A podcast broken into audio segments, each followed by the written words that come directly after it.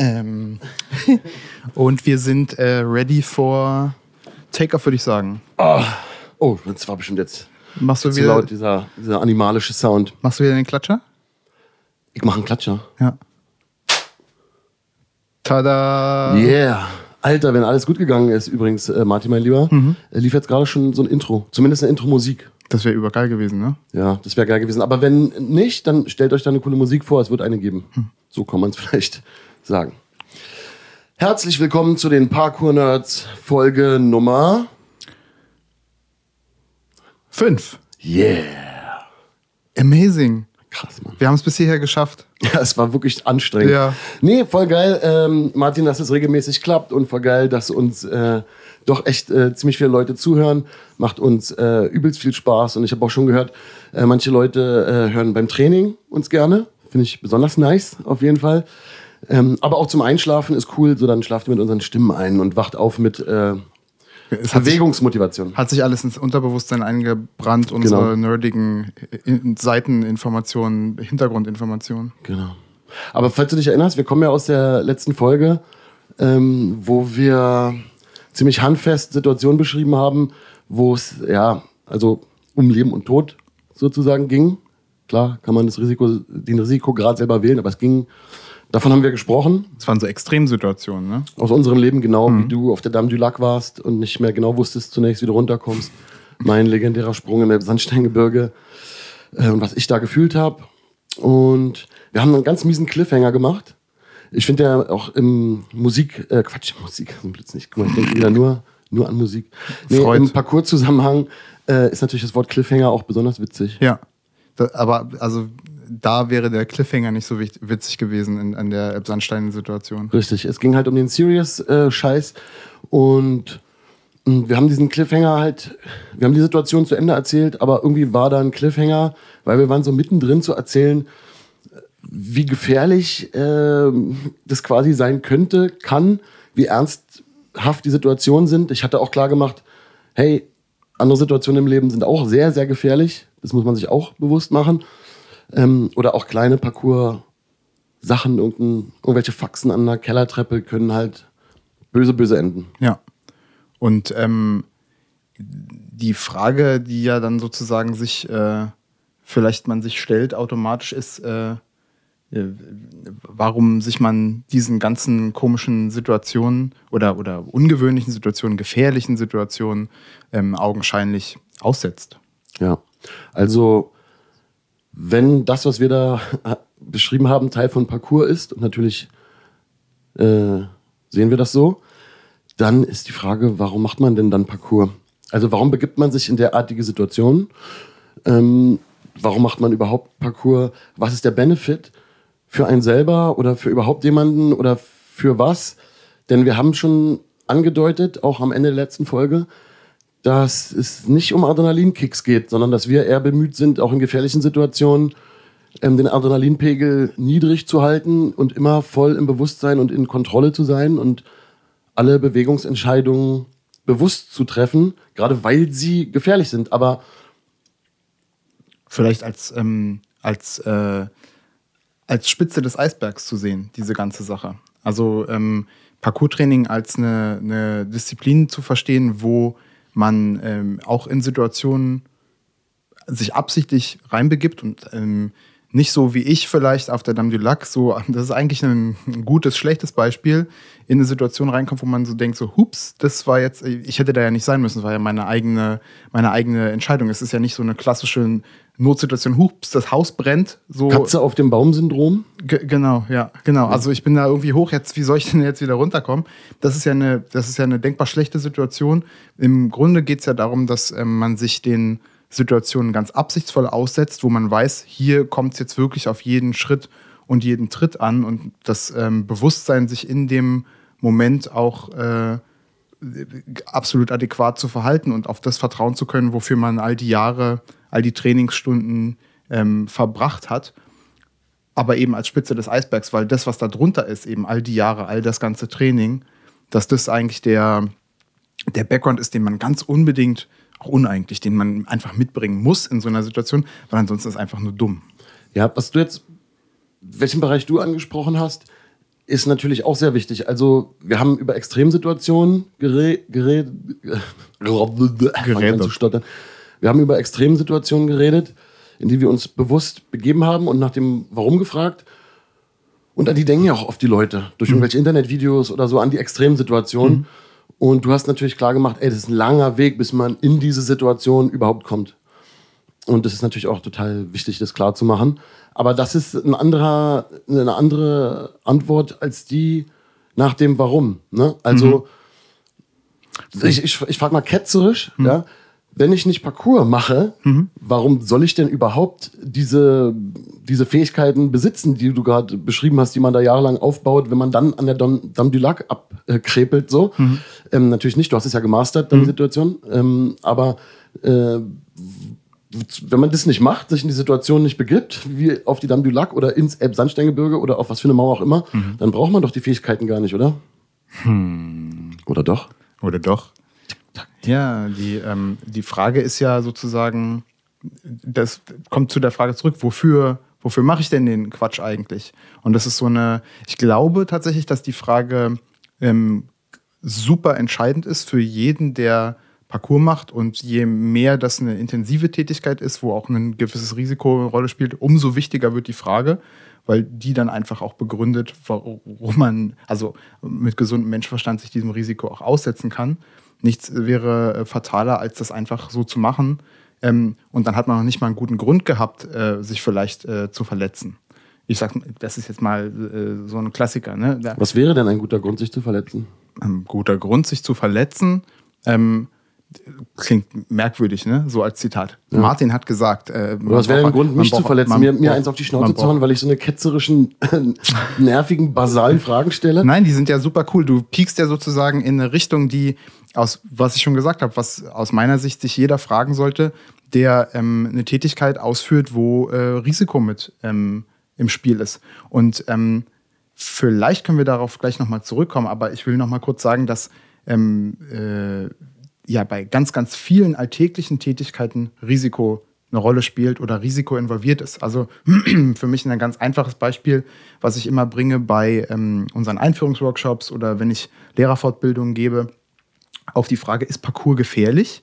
Das sieht doch so gefährlich aus. Sie, ihr habt ja gar keine Matten und ähm, äh, kein Netz, keinen doppelten Boden sozusagen.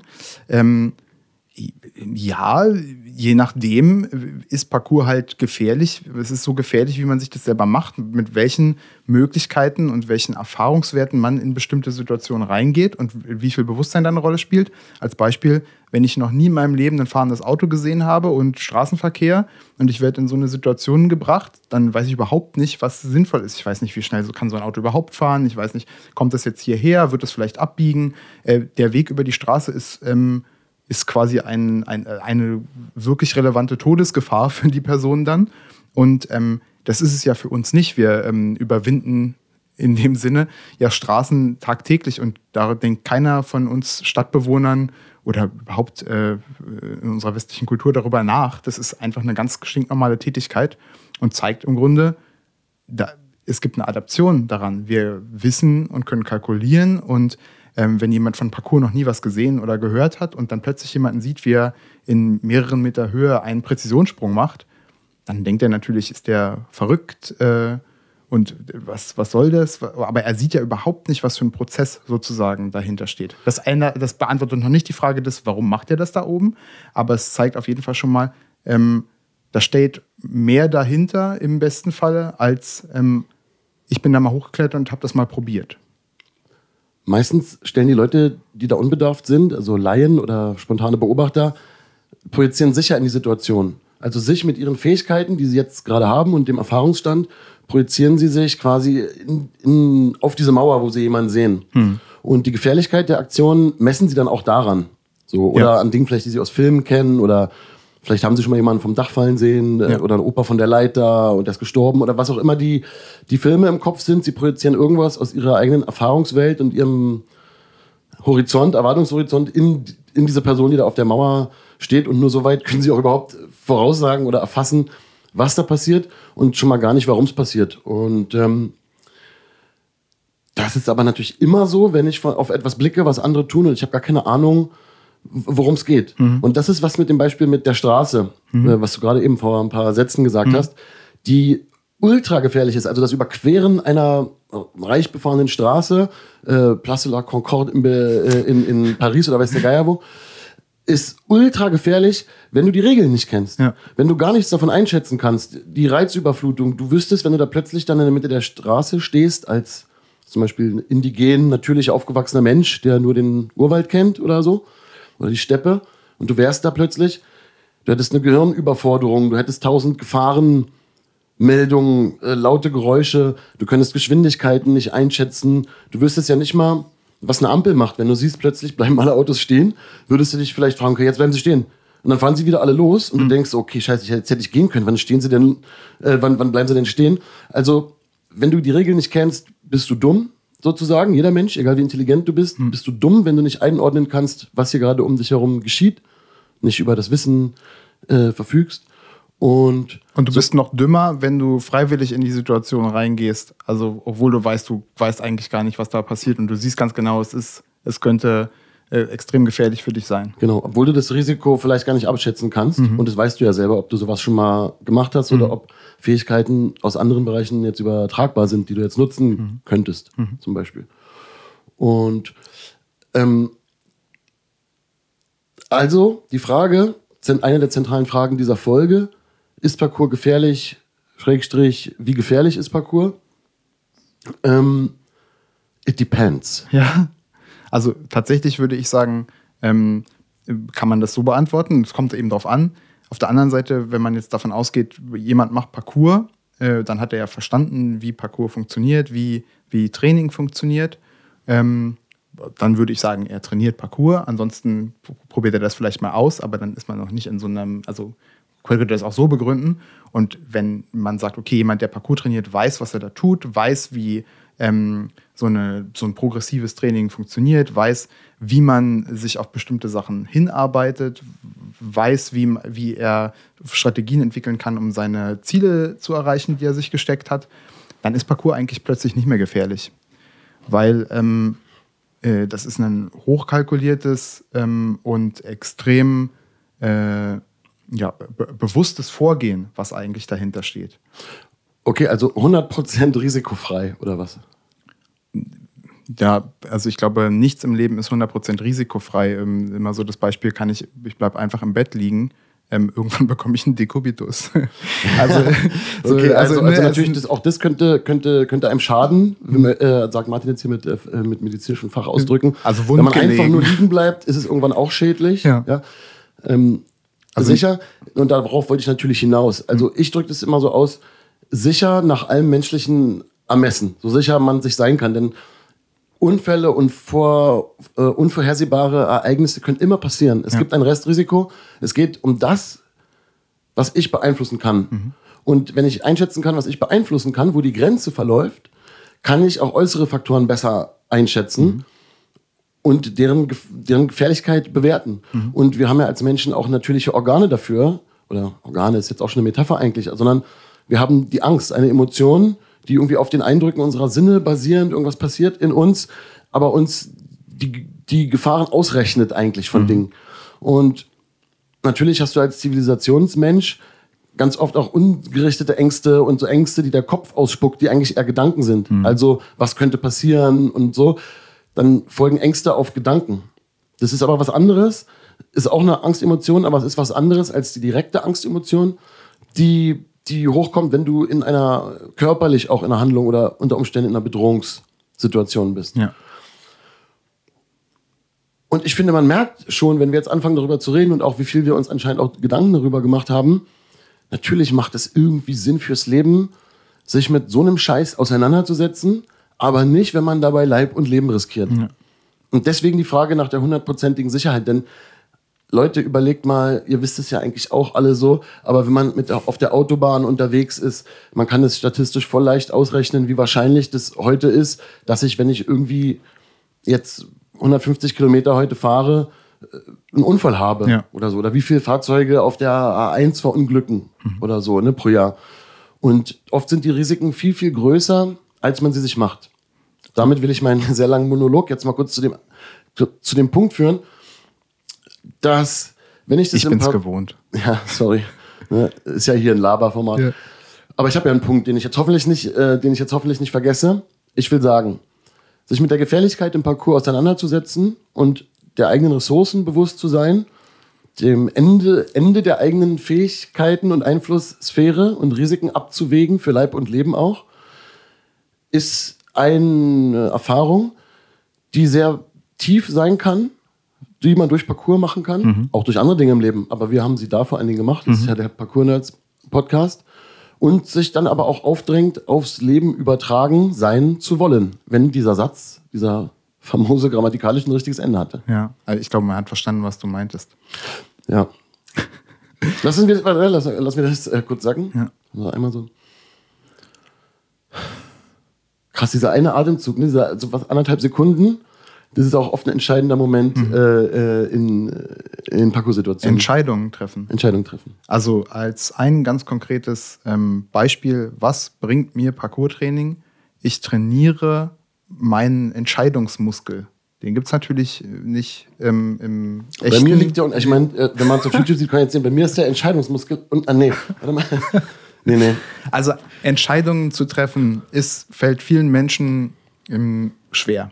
Ähm, gerade wenn es sich um Entscheidungen handelt, die ähm, auch vielleicht entscheidend sind für den zukünftigen Lebensweg oder für äh, ja, was man sich so erträumt, Wünsche, Ziele und so weiter. Ähm, wer will ich sein? Wo will ich äh, ankommen? Komme ich da überhaupt jemals an? Gibt es sowas wie Ankommen? Äh, da kommen wir dann in ganz andere Sphären. Aber die Möglichkeit oder die Notwendigkeit, sich zu entscheiden, die hat jeder Mensch in ganz, ganz vielen ähm, Situationen. Eigentlich entscheide ich mich in alle, alle paar Sekunden für irgendetwas oder gegen irgendetwas. Aber auch gegen, sich gegen etwas zu entscheiden, ist ja eine Entscheidung. Und ähm, äh, ich glaube, dass. Äh, Darf ich da was anfügen? ja, unbedingt. es ist ja gerade oft so, dass Menschen oder dass wenn man als Mensch, es sind ja nicht die Menschen, die nie entscheiden wollen und so, sondern es sind ja Phasensituationen im Leben und es gibt so viele Momente. Aber dass wenn ein Mensch sich nicht traut, Entscheidungen zu treffen, die ihn oder sie selber betreffen und in Passivität geraten und meinen, so Entscheidungen vermeiden zu können, entscheiden ja eben doch. Es wird trotzdem entschieden. Man entscheidet nur nicht selber. Man ist selber nicht am Steuer. Richtig. Und das ist ein ganz gefährlicher Modus, aus dem man sich, aus dem man suchen sollte, sich zu befreien. Das kann man nicht immer so leicht natürlich, aber es sollte ein Ziel sein. Und ähm, da kommen wir eben, was ich meinte, zu einer ganz konkreten ähm, Nützlichkeit von Parcours-Training. Wir müssen sozusagen fortwährend und mit vollstem Bewusstsein entscheiden, mache ich diese Bewegung, mache ich den Sprung, äh, ah, ich habe irgendwie eine Hemmung, woran könnte das liegen? Äh, weiß ich zu wenig über die Eigenschaften des Objekts, mit dem ich mich auseinandersetze? Oder habe ich vielleicht zu wenig Selbstvertrauen in meine besondere Fähigkeit, die ich dafür brauche? Kann ich vielleicht nicht weit genug springen? Okay, ähm, dann, also das wäre jetzt ein sehr, sehr einfaches Beispiel. Dann muss ich halt ähm, meine Muskulatur trainieren und meine ähm, Biomechanik besser ähm, in, in, unter Kontrolle bringen, dass ich am Ende weiter springen kann. Und ähm, tatsächlich äh, ist das ja so, wie ein, was ich vorhin meinte, wie Parcours-Training dann auch aussehen sollte. Also ich habe ein Ziel und ich brauche eine Strategie, um das zu erreichen. Und das gibt es in, in konkreten Sachen wie einer bestimmten Bewegung, die sich halt für ein bestimmtes Objekt gut eignet. Ähm, so Parcours-Grundbewegungen, von denen wir auch schon erzählt haben. Ähm, oder es ist eben eine bestimmte Trainingsstrategie. Ich äh, möchte gerne ähm, äh, da und da hoch, aber ich habe einfach nicht die Fingerstärke, weil das ist halt eine besondere Kletterroute oder sowas. Okay, dann muss ich halt mehr Klettern üben. Ich mache vielleicht besonderes Krafttraining für, für, für meinen Grip und so weiter. Und ähm, das beruht ja alles dann auf einzelnen Entscheidungen. Ich mache das, damit ich das und das erreichen kann. Und ähm, äh, wenn ich eine Situation habe, wo ich, wo ich reingerate und denke, ah, das wäre ja ganz schön, ah, mache ich es, mache ich es nicht, mache ich es, mache ich es nicht. Und am Ende lasse ich es einfach sein, aber es ist keine bewusste Entscheidung. Das mache ich jetzt nicht, sondern ich habe mich sozusagen von der ähm, Situation einfach überwältigen lassen und gehe. Dann in dem Augenblick habe ich eigentlich verloren gegen, gegen das Hindernis in dem Fall vielleicht. Aber zum Beispiel, also es ist absolut nicht. Ähm, Du willst äh, sagen, wenn ich dich richtig verstanden habe, du willst sagen, dass auch nichts tun kann eine proaktive Handlung sein? Genau, also wenn ich mich bewusst entscheide, diesen Sprung, den ich hier jetzt sehe, Ja. nicht zu tun, aufgrund ähm, des, äh, der Analyse des Assessments, was ich von mir gemacht habe, ich, das ist zu weit oder ich bin heute nicht konzentriert genug Die Einschätzung Sprung. deiner eigenen Ressourcen in dem Moment. Ganz genau. Also was kann ich eigentlich? Ganz genau. Dann habe ich auch eine Entscheidung getroffen, eine ganz bewusste. Und die kann eben auch sein, ich mache das jetzt nicht, aber ich weiß, ich habe nicht abgelost in dem Augenblick. So, ich bin nicht, äh, ich wurde nicht ähm, überwältigt von der Situation, sondern ich habe sie voll unter Kontrolle gehabt und bin wieder gegangen. Und ich habe mich vielleicht sogar entschieden, ich mache da jetzt das und das und das konkret in meinem Training, damit ich in zwei Wochen oder nächstes Jahr hier widerstehen kann und dann im besten Falle genug Fähigkeiten und Fertigkeiten mir aufgebaut habe, um die Challenge, die ich da gesehen habe, auch äh, absolvieren zu können, erfolgreich. Herr Gessinger, ich habe eine Frage. Ja. Und zwar, wenn jetzt jemand noch nie Parcours gemacht hat Mhm. und auch jetzt nicht offensichtlich was macht, was körperlich ähnlich herausfordernd sein könnte, so die, vielleicht Klettern oder vielleicht so, so Kämpfen, Kampfsport oder sowas in der Art, keine Mhm. Surfen Ahnung. fällt mir auch spontan noch ein. Ja? So. Also wenn man jetzt jemand nicht so was direkter Übertragbares hat, Mhm. Ähm, wo im Leben könnte derjenige denn solche Momente haben oder für sich entdecken? Weil es kann ja irgendwie auch nicht sein, dass man einen Parcours machen muss, natürlich, um Hm. das zu schaffen. Also ich will auf bestimmte Sachen hinaus, ne? Merkst du schon. Ja. Ähm, so, und wo könnte das auch aus, also zum einen, also kann man es auch beim Fußball lernen oder erfahren? Eine Frage.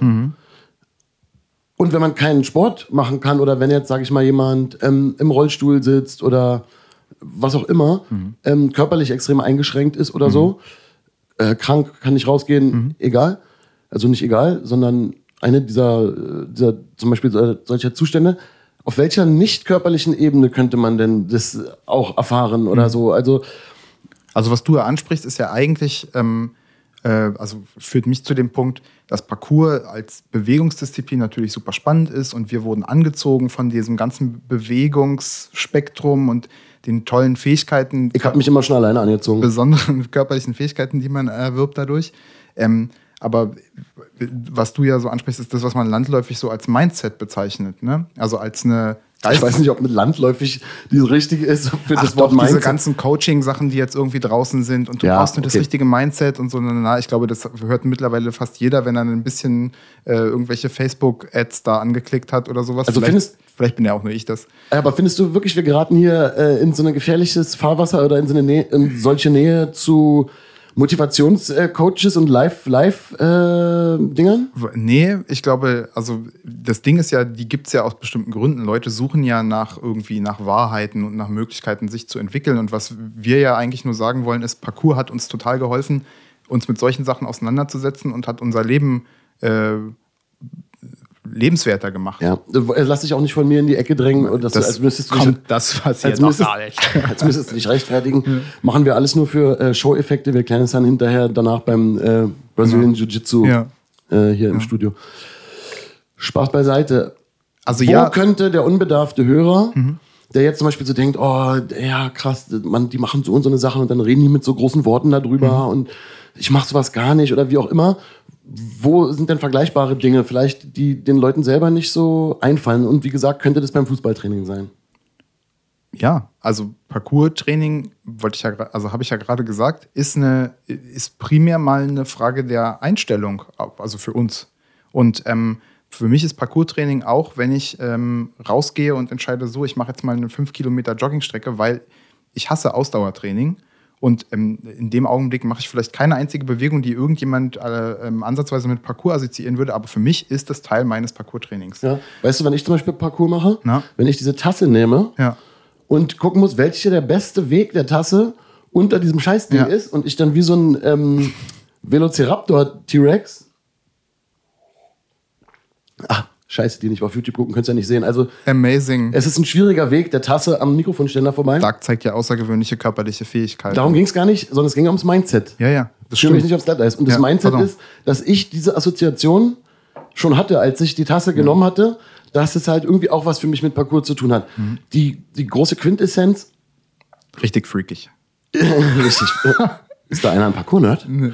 Äh, die große Quintessenz also, mit welchem Mindset führe ich Bewegungen aus?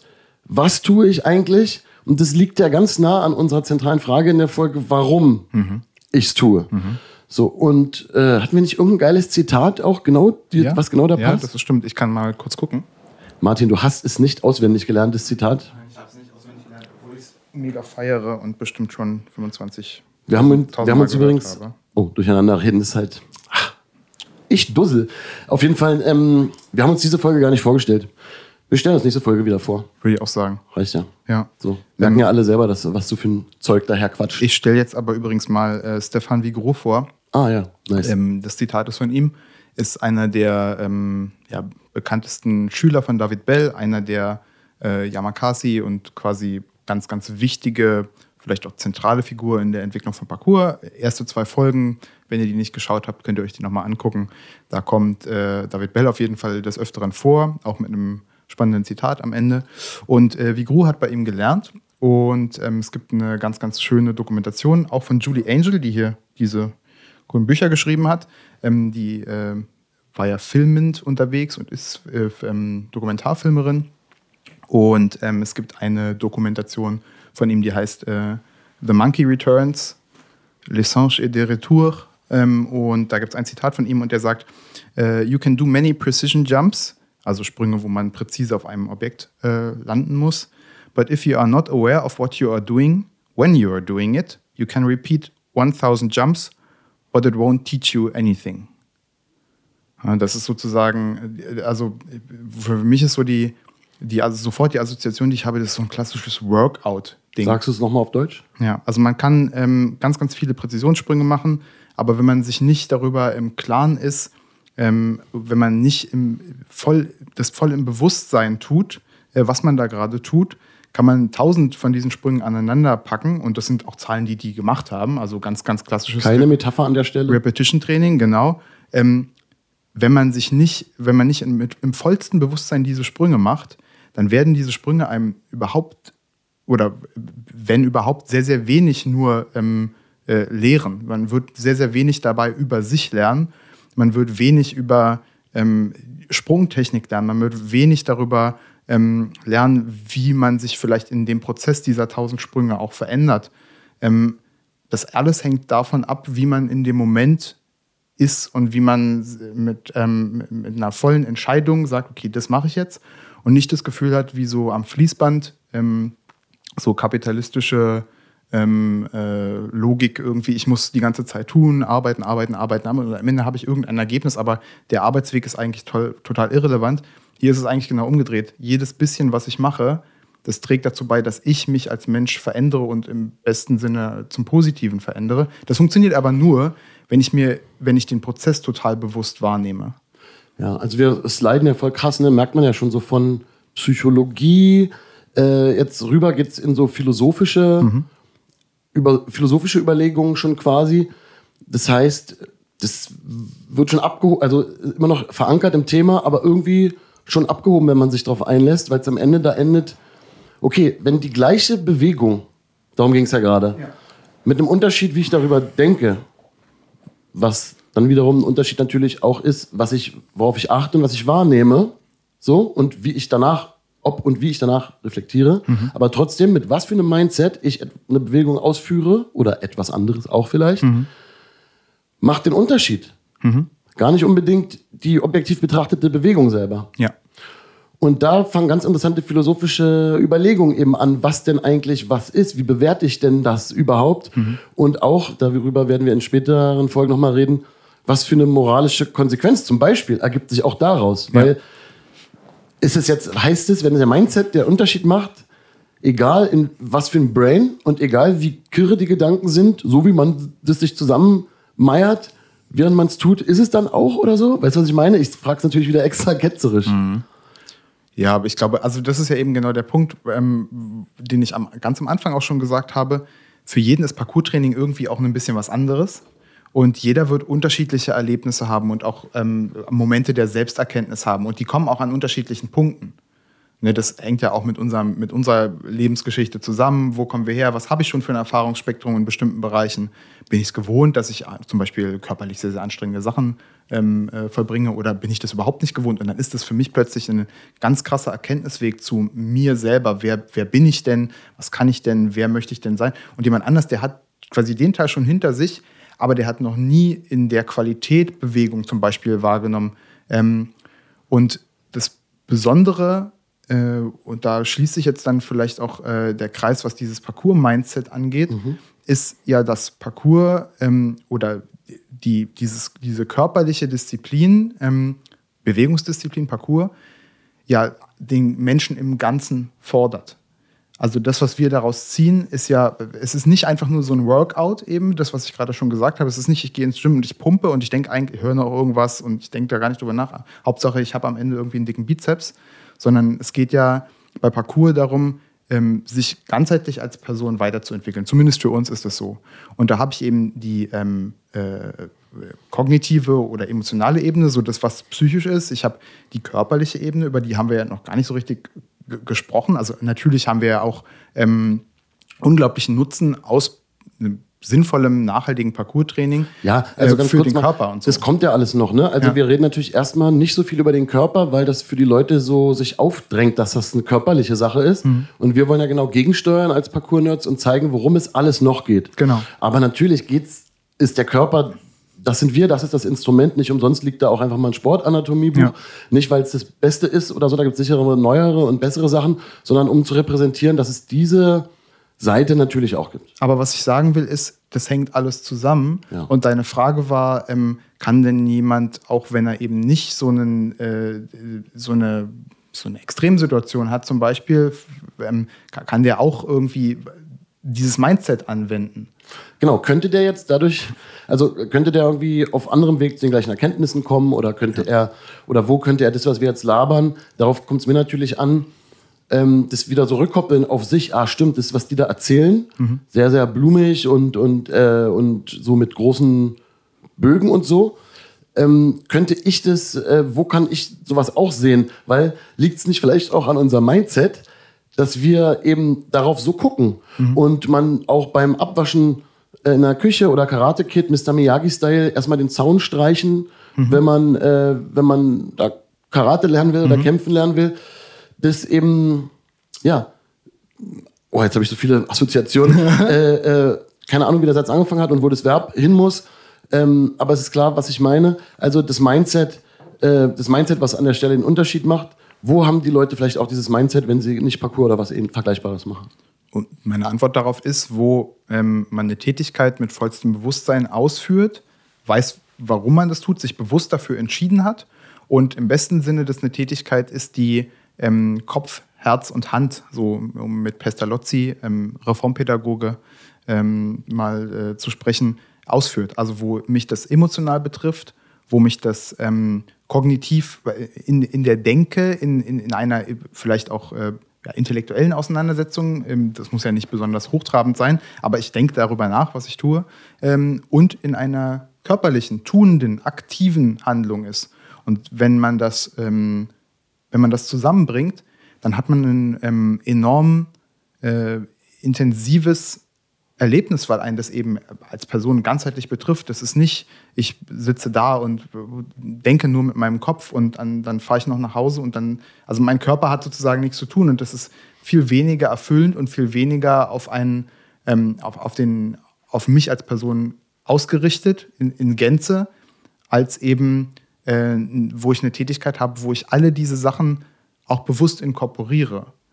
Ähm, also wie inkorporieren? Na, ähm, was ich eben meinte, also dass ich äh, vielleicht schaue, dass die Tätigkeiten, die ich, ähm, die ich, die ich ausführe, eben Tätigkeiten sind, die nicht ähm, einseitig sind, eintönig sind, sondern wo ich ähm, die Möglichkeit habe, sowohl mein Körper als auch mein, mein Geist, meine Emotionen ähm, ähm, und äh, ja, also mein, ja, mein Geist und meine Emotionen reinzubringen. Ja, ich kann dir wie fast immer in unserem äh, Leben, was wir schon auch sehr lange natürlich teilen, äh, folgen. Aber irgendwie glaube habe ich auch das Gefühl, wir schwurbeln uns ein bisschen weg und heben so ein bisschen ab. Hm. wir müssen die Folge auch mal langsam zu einem Ende, zu einem sinnvollen Ende führen. Mhm. Und ich würde als Ausblick geben, dieses ganze abgehobene, geschwurbelte so aufs Leben, ich will es auch nicht runtermachen, was wir gesagt haben, sondern es, hat, es bewegt mich auch. Ne? Mhm. Ich habe nur Angst, dass für, für den Spagat zwischen anderen Parkour-Nerds und unbedarftem Hörer ähm, habe ich Angst, dass wir da ein bisschen zu, zu sehr abheben. So, ja. Von daher äh, will ich nur zum Ausblick geben, in der nächsten Folge werden wir auf jeden Fall äh, konkret nochmal erzählen, wo wir in anderen Bereichen unseres Lebens auch unser Parcours-Mindset brauchten oder vielleicht sogar heraus überhaupt erst gemerkt haben, Alter, das habe ich ja. Ja. So, ich, ich kann nur zurückgreifen auf, auf Ressourcen, die ich habe. Was bedeutet das dann ganz konkret? Mhm. Und für vielleicht, vielleicht ist das ja auch ähm, eine Möglichkeit ähm, für die Hörer nachvollziehen zu können, wie sie ähm, auch in Situationen äh, vielleicht das Parcours-Mindset anwenden können, ähm, was eben vielleicht gar nicht so spezifisch das Parcours-Mindset ist, sondern eine, spez eine spezielle Art und Weise mit Herausforderungen ähm, umzugehen, die sich einem tagtäglich die ganze Zeit stellen. Ein Beispiel, als wir angefangen haben zu trainieren und niemand uns diese Bewegungen so richtig beibringen konnte, habe hab ich ganz viel auf meine Skills aus dem Instrument, also Gitarre spielen lernen, zurückgegriffen, weil das war auch so halb autodidaktisch und unter Freunden immer. Und ich wusste schon, wie man das macht, Bewegungsmuster in kleinere Teile zu zerlegen, wie man sie wiederholt, bis man, bis man merkt, es klappt jetzt überhaupt nicht besser, jetzt wird es immer schlechter. Man hört auf, man denkt drüber nach, man schläft ähm, ein, zweimal drüber, mhm. nimmt das Instrument in die Hand und plötzlich geht es voll gut. Mhm wie die Neuronen sich verknüpfen im mhm. Schlaf und so. Und ja, wie man eben dann kompliziertere Sachen erst zerlegt, sie dann zusammenfügt, den Übergang übt, mhm. schmiert und dann plötzlich ganz anders flowen kann, äh, über größere mhm. Strecken und auch besser drin versinken.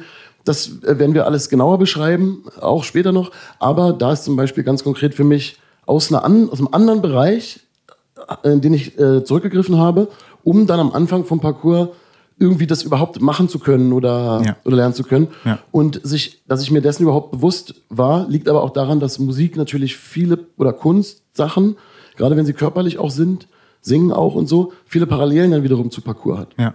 Aber die sind alle nicht so gefährlich. Ja. Sehenscheidenentzündung, wenn du zu viel Gitarre übst, okay. Ja. Knoten auf den Stimmbändern, auch ernst. Ja.